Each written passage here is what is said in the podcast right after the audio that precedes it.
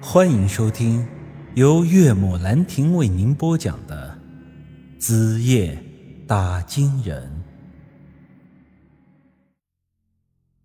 哎，莫吵了，莫吵了！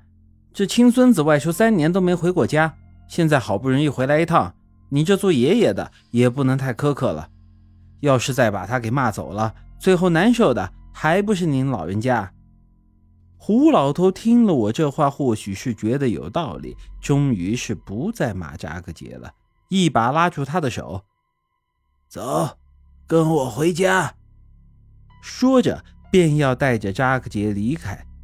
这时，扎克杰停了一下，对着胡老头说道：“他们都是我的朋友，他们也得跟着我们一块回去。”胡老头这时候才抬起头，正眼瞅了瞅我们三个。随即很是冷漠的说道：“我那里不招待闲人，让他们该去哪去哪。”我一听他这话，顿时不乐意了。什么叫该去哪儿去哪儿？我们跟着扎克街好不容易走到了这里，在这个地方遇到了他，他这是不欢迎我们呀！我说了，他们是我的朋友，他们都是外地人。根本不熟悉路，而且马上风季要来了，我们要是不帮忙，他们都得被黄沙给埋了。那那可不关我的事儿。我说了，我那里可不招待闲人。这时，扎克街有些恼火了：“爷，你还是老样子，不愿意和外头的人接触。你知道就好，外面没好人。”我不让你去接触他们，是为了你好。”扎克杰却说道，“这不接触外人，那我以后的婚事咋咋办？娶不到婆娘，你就等着咱们家断子绝孙吧！你。”哈哈哎，我家扎克杰长大了，想婆娘了。这老头似乎就喜欢说这种让扎克街尴尬的话。当着我们三个外人的面，这小子的脸蛋子顿时是红成了猴屁股。胡老头接着说道：“这个嘛，你不用担心，爷爷我早已经给你安排好了。胡杰家的姑娘还没人嫁，等过两年你满了十八岁，我就送五头黑羊过去，这婆娘不就娶回来了吗？”说到这里，我见扎克杰的脸色顿时变得很难看，眼睛鼻子几乎都要扭曲在了一起，好像他爷爷说的那个女孩很不合他的口味啊。后来我才知道，胡老头说的那个胡杰是现在少数几户还住在草原北端的人家之一，同样也是牧民。而至于他说的那胡杰家的姑娘，那真是用语言不太好形容。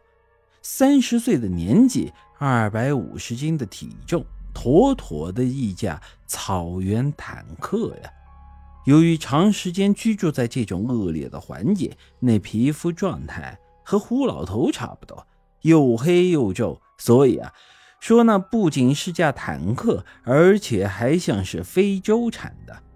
了解这个背景之后，你再看扎克杰此时的表现，便也不觉得夸张了。胡老头的想法很简单，这孙媳妇嘛，只要是个女的，能给他们家传宗接代就行了。至于什么年龄、相貌之类的，完全不在他的考虑之中。他的想法虽然如此，但扎克杰哪里受得了这个呀？而且这小子心里惦记什么，我清楚的很。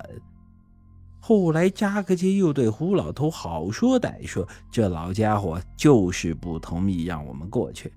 我心想着，以我们现在的状态，要是得不到食物和水源的补充，又失去扎克杰这个向导，那之后真是必死无疑了。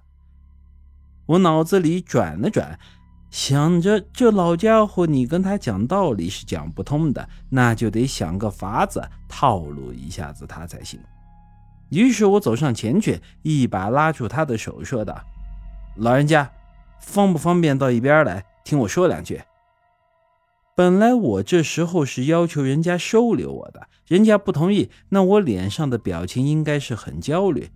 但我这时候偏偏表现出很淡定的样子，老家伙瞅见我这脸色，反而是被我给唬住了，于是啊，便跟着我到一边去谈话了。我刚才看明白了一件事儿，就是这胡老头虽然有本事对付那铜头傀儡，但他呀。并非我们风水行当中人，他之前的神通完全得益于那奇怪的黑色豆子。这时，我点了根烟，又递给了胡老头一根。老家伙摇了摇头，表示抽不惯，便又掏出自己的土烟枪点上了。本集已经播讲完毕，欢迎您的继续收听。